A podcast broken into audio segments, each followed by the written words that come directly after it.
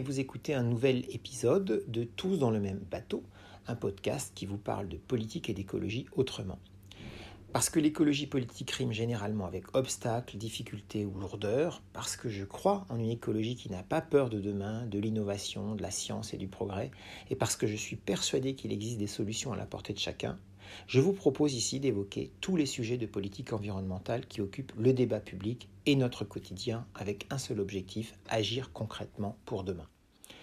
Je vous ferai part de mon expérience d'homme politique, d'ancien ambassadeur à l'environnement, d'illustrateur, mais aussi et surtout de citoyen engagé pour la nature depuis toujours. Il est donc temps de larguer les amarres. Bienvenue à tous et merci pour votre écoute.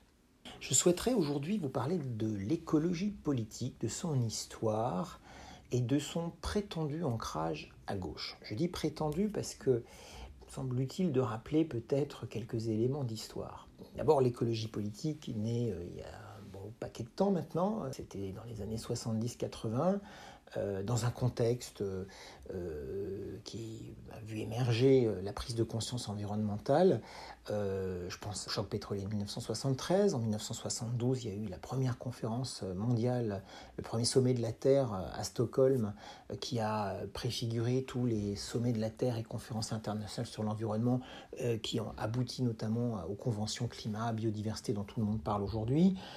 Voilà, c'est un moment où toute une série de mouvances euh, un peu disparates, euh, des féministes, des antinucléaires, parce qu'à l'époque c'était aussi le lancement du grand programme électronucléaire français, donc il y a eu de la contestation, donc ça a créé des mouvements, donc ces mouvements antinucléaires, et puis aussi des mouvements pacifistes, parce qu'on était dans un contexte de guerre froide, avec des peurs de troisième guerre mondiale, donc des mouvements pacifistes aussi se sont émergés, donc tout ça s'est un peu regroupé avec une partie dont je faisais partie personnellement, qui étaient les mouvements de protection de la nature, de défense de l'environnement, euh, tous ces gens se sont regroupés pour créer, au début des années 80, un parti euh, politique qui s'appelait Les Verts. les Verts, en 1984, quand ils se créent, adoptent majoritairement une ligne politique qui était traduite par un terme qui s'appelait ni droite ni gauche. Ça veut dire qu'on rejetait à l'époque le clivage gauche-droite, à, juste titre d'ailleurs, à l'époque, rappelle, 84, euh, la gauche, le Parti socialiste et la gauche euh, communiste et, socialiste était au pouvoir. Euh, le Parti socialiste avait gagné les élections en 81.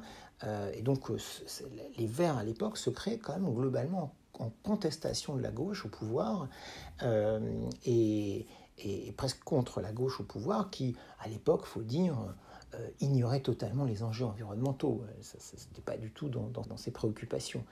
et donc, c'est dans ce contexte-là que se créent les Verts, et dans une ligne ni droite ni gauche, et, dans un contexte d'opposition au gouvernement alors euh, de gauche euh, en France.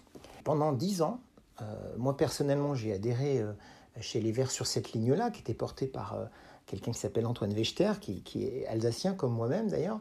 J'ai adhéré dans, sur cette ligne ni droite ni gauche chez les Verts, et, c'était euh, cette ligne-là politique, elle a duré euh, une dizaine d'années, euh, jusqu'au début des années 90, et durant cette période-là, elle a connu des succès électoraux.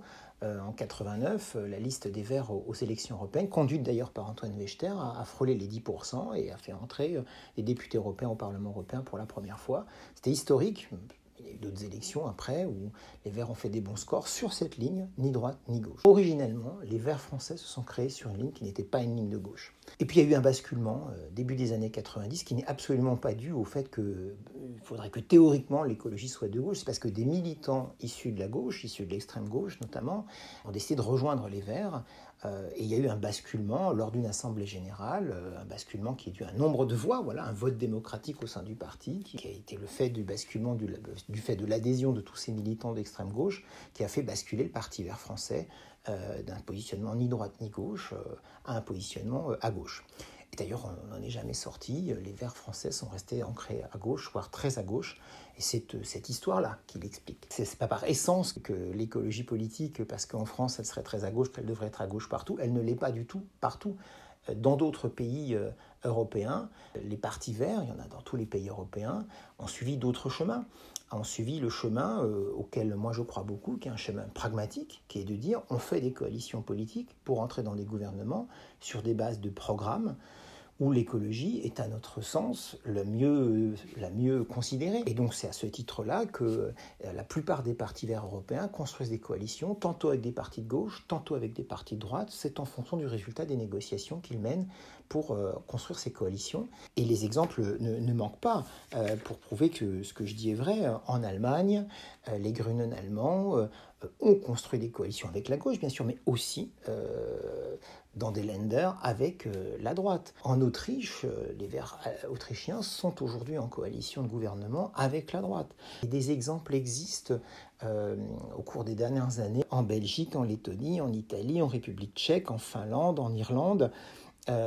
Partout, partout, dans beaucoup, beaucoup de pays, les, les, partis verts ont su faire des coalitions avec des partis du centre ou des partis de la droite, et pas que avec, avec des partis de gauche, parce que leur ligne politique n'est pas fondée sur ce clivage gauche-droite.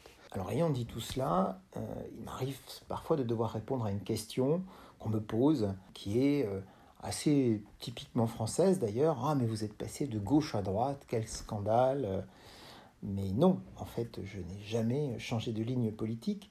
Euh, j'ai toujours été sur celle qui m'avait fait adhérer chez les Verts fin des années 80, qui est cette ligne ni droite ni gauche, qui est fondée sur l'idée que ce qui fait choisir son partenaire politique, c'est est-ce qu'il est écolo ou est-ce qu'il est proche de mes idées, ou est-ce qu'il ne l'est pas Le fait qu'il soit de gauche ou de droite n'entre pas en ligne de compte. C'est exactement le raisonnement qu'ont les grands partis verts dans d'autres pays européens. C'est celui que je me suis euh, appliqué à moi-même, qui m'a obligé à quitter les verts, de fait, puisque euh, il était interdit pour eux, euh, dans leur idée, d'envisager une quelconque coalition de travail avec le centre ou la droite, ce qui me paraissait absurde, notamment à, des moments clés euh, récents où euh, on a vu la droite faire des choses qui allaient dans le bon sens. Je pense au Grenelle de l'environnement euh, en 2007-2008, ou quand, même avant, on aurait pu réfléchir à, des choses intelligentes, quand Jacques Chirac a porté la charte de l'environnement, a inscrit dans la Constitution le principe de précaution. Ce sont des avancées environnementales indéniables et qui ont été de fait portées par la droite. Donc il y aurait eu une logique à ce que des écologistes construisent cela dans des coalitions politiques. Mais voilà. Euh, donc l'idée selon laquelle l'écologie ne peut être que de gauche est une idée qui n'est pas fondée, qui n'est pas prouvée et qui euh, euh, est d'ailleurs dans l'histoire de construction du Parti vert français en l'occurrence, comme je l'ai expliqué tout à l'heure, n'a pas été une réalité pendant les dix premières années d'existence des Verts français.